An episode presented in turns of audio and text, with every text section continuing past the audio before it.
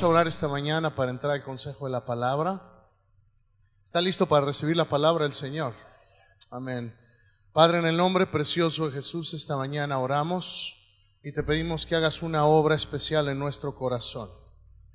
Te pido Dios que esta palabra, Padre, que tú has puesto, que tú has revelado, Señor, que sea que sea manifiesta esta mañana en cada circunstancia, que sea manifiesta en cada realidad diferente, Señor. Yo te pido que esta mañana tu palabra sea viva y eficaz al nosotros escucharla.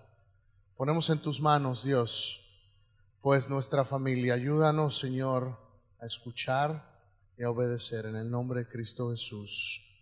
Amén. Abra su Biblia, por favor, en Romanos capítulo 12.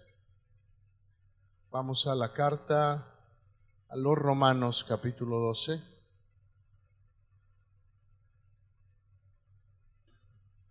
Y quiero empezar compartiéndole muchas veces estando acá en oración y dirigiendo, muchas veces le digo, no se trata de ti, no se trata de mí, se trata de Dios. Cuando venimos a alabar, cuando venimos a compartir, cuando venimos a, a, lo que hacemos en este lugar, lo hacemos porque amamos y adoramos a Dios, ¿cierto o no? La realidad de las cosas es que muchas veces, y si somos honestos, muchas veces venimos porque es domingo, venimos porque es la tradición, venimos porque es la costumbre, pero que no se nos olvide que se trata de Dios, amén. Estando esta semana orando y esta mañana otra vez meditando en la palabra de, esta, de este sermón, de esta, de esta mañana. El Señor me puso en el corazón, me dijo, se trata de ti, se trata de ti también. Y dije, Señor, pero ¿cómo le hago? Si todo el tiempo le digo a la iglesia que no se trata de ti ni de mí, sino se trata de Dios. Pero el Dios Señor, el Espíritu Santo me, puso en mi, espíritu, en mi espíritu, me dice, se trata de ti también. No se trata nada más de Dios, se trata de ti y de mí también. Y Señor le dice, Señor, tienes que explicarme más, tienes que mostrarme más a qué te refieres, porque yo estoy convencido que todo lo que hago tiene que ser para tu gloria. Dios no comparte su gloria. Se trata de Dios. Y otra vez el Señor me pone en el corazón y me dice, pero también se trata de ti. Y le pregunto al Señor, Señor, explícame, porque necesito entender lo que tienes esta mañana para mi vida. ¿Qué quieres hacer con mi vida? Y el Señor me dice, a través, sí se trata de mí, pero es de mi obra en tu vida. La realidad es que el Señor me dice, yo soy siempre victorioso.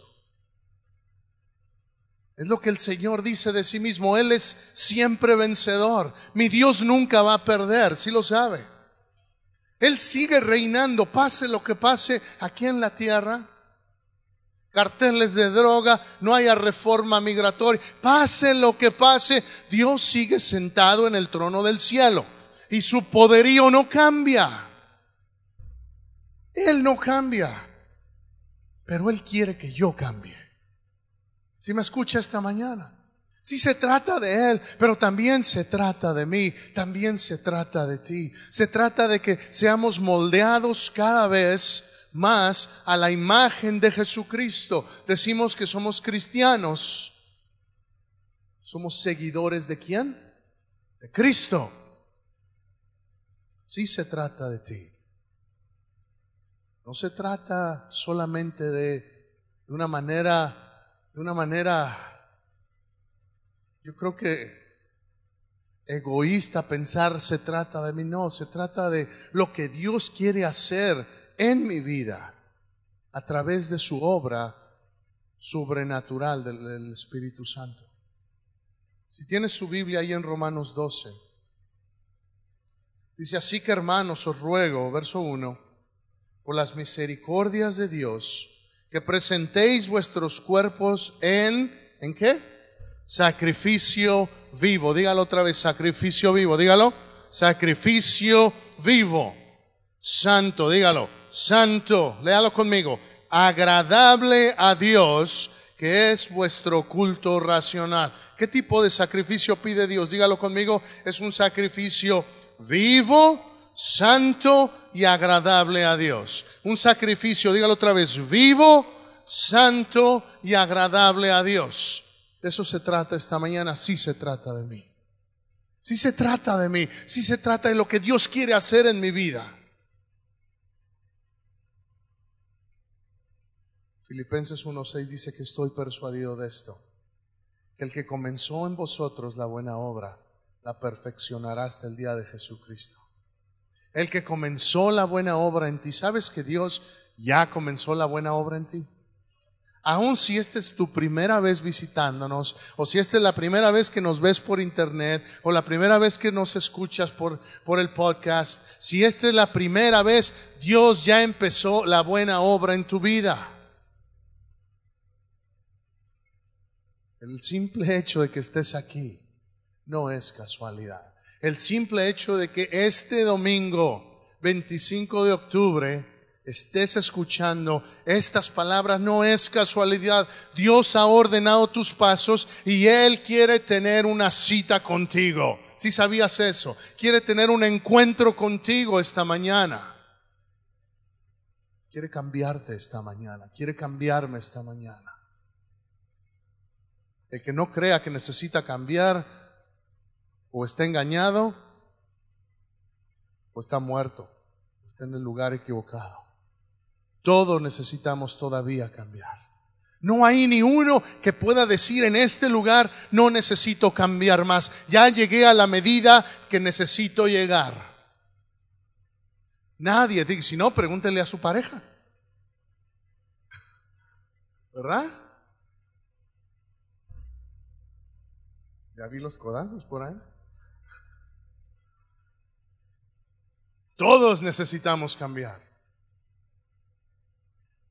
Por eso esta mañana, cuando, cuando, cuando oraba, Señor, dame las palabras para, para comunicar este mensaje. El Señor me decía, es, se trata de sacrificio esta mañana. Se trata de que, de que hable, de que compartas de lo que se trata ser un sacrificio, porque se trata de mí, refiriéndose al Señor. Él me ponía el Espíritu diciéndome, Dios me decía en mi Espíritu, sí se trata de mí, pero se trata también de ti, del sacrificio vivo, agradable que quiero que tú seas para mí. Y me tuve que ver en el espejo esta mañana y darme cuenta que hay muchas cosas que necesitan cambiar. Si podemos, podemos llegar a ese momento de arrogancia de pensar, soy cristiano y todo lo puedo en Cristo que me fortalece y, y soy más que vencedor y si es verdad, no lo minimizo. Pero cuando dejo cuando dejo de sacrificar mi vida al día a día, cuando dejo de ser un sacrificio vivo todos los días, lo demás se vuelve palabrería religiosa. Lo que Dios quiere esta mañana es sacrificios vivos. ¿Qué es un sacrificio? En el Antiguo Testamento, quiero hablarle, la palabra sacrificio en el, en el hebreo realmente no, hay, eh, no, no había una palabra específica. Cuando vemos en el libro de Levítico, el libro de Levítico es el que habla de todas las leyes que se presentaban. En los primeros siete capítulos del libro de Levítico hablan sobre sacrificios.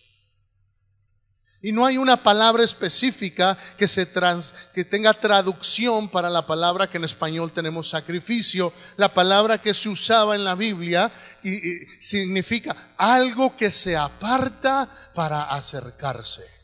Eso es lo que, como ellos manifestaban la palabra sacrificio, algo que es apartado para acercarse a otra cosa en este caso acercarse a Dios, porque el sacrificio que se ordenó en el Antiguo Testamento era un sacrificio que Dios ordenó que se le ofreciera a Él mismo.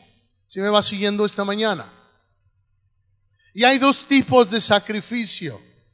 Los primeros tipos, el primer tipo de sacrificio es el de olor fragante. Los primeros seis capítulos hablan de los tres diferentes tipos de sacrificio de olor fragante. Estaba el sacrificio del que, del que se, se cocinaba la harina.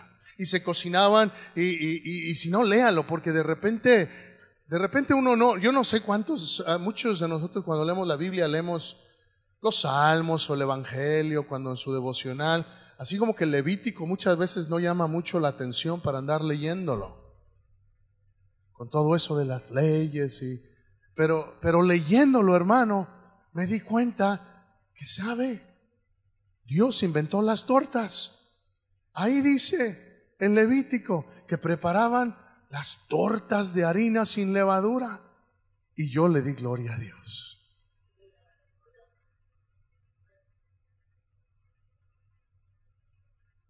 Con toda seriedad, habla Dios de, sacrificios de olor fragante y era sacrificio que agarraban la harina y la cocinaban y la horneaban y la preparaban y era ofrecida como un sacrificio. Otro tipo de sacrificio de olor fragante era, era lo que, todo lo que eran las semillas y los granos, todo lo de las cosechas, se, se presentaban también como una ofrenda de olor fragante. Y otro tipo de ofrenda era la, ofrenda, de paz y se usaba incienso y era de olor fragante también. Esa es la primera categoría de sacrificios, los de olor fragante. Y, pero llegamos al capítulo 6 y 7 de Levítico y encontramos otro tipo de sacrificio, el tipo de sacrificio que es expiatorio.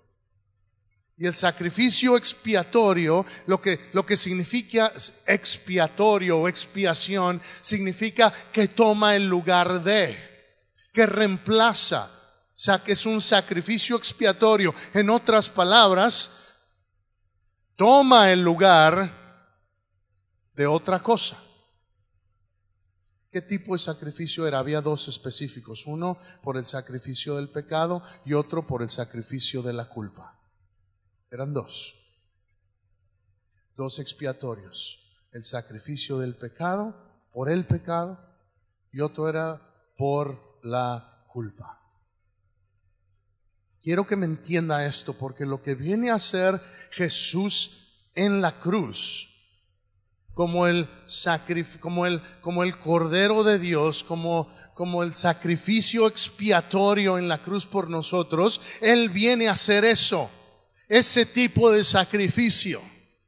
Quiero que me entienda esta mañana porque hay una verdad bíblica bien especial en lo que estamos leyendo, en que vemos que Dios quiere que seamos un sacrificio vivo, pero, pero si no entendemos que hay dos tipos de sacrificio, el expiatorio y el de olor fragante. ¿Sí me va siguiendo esta mañana? El, de el expiatorio es para cubrir la culpa y para cubrir el pecado, que son dos cosas diferentes, si lo saben. ¿Cuántos alguna vez han sentido culpa? ¿Sí? No se haga. ¿Si lo ha sentido? Yo la he sentido. ¿Sabe que en Hebreos capítulo 12 dice que Jesús puesto, puso los ojos en el premio? Dice que por, por el gozo prometido, él, él pudo sufrir no solamente la cruz del pecado, sino también el oprobio ¿Sabe lo que significa oprobio? Oprobio es culpa.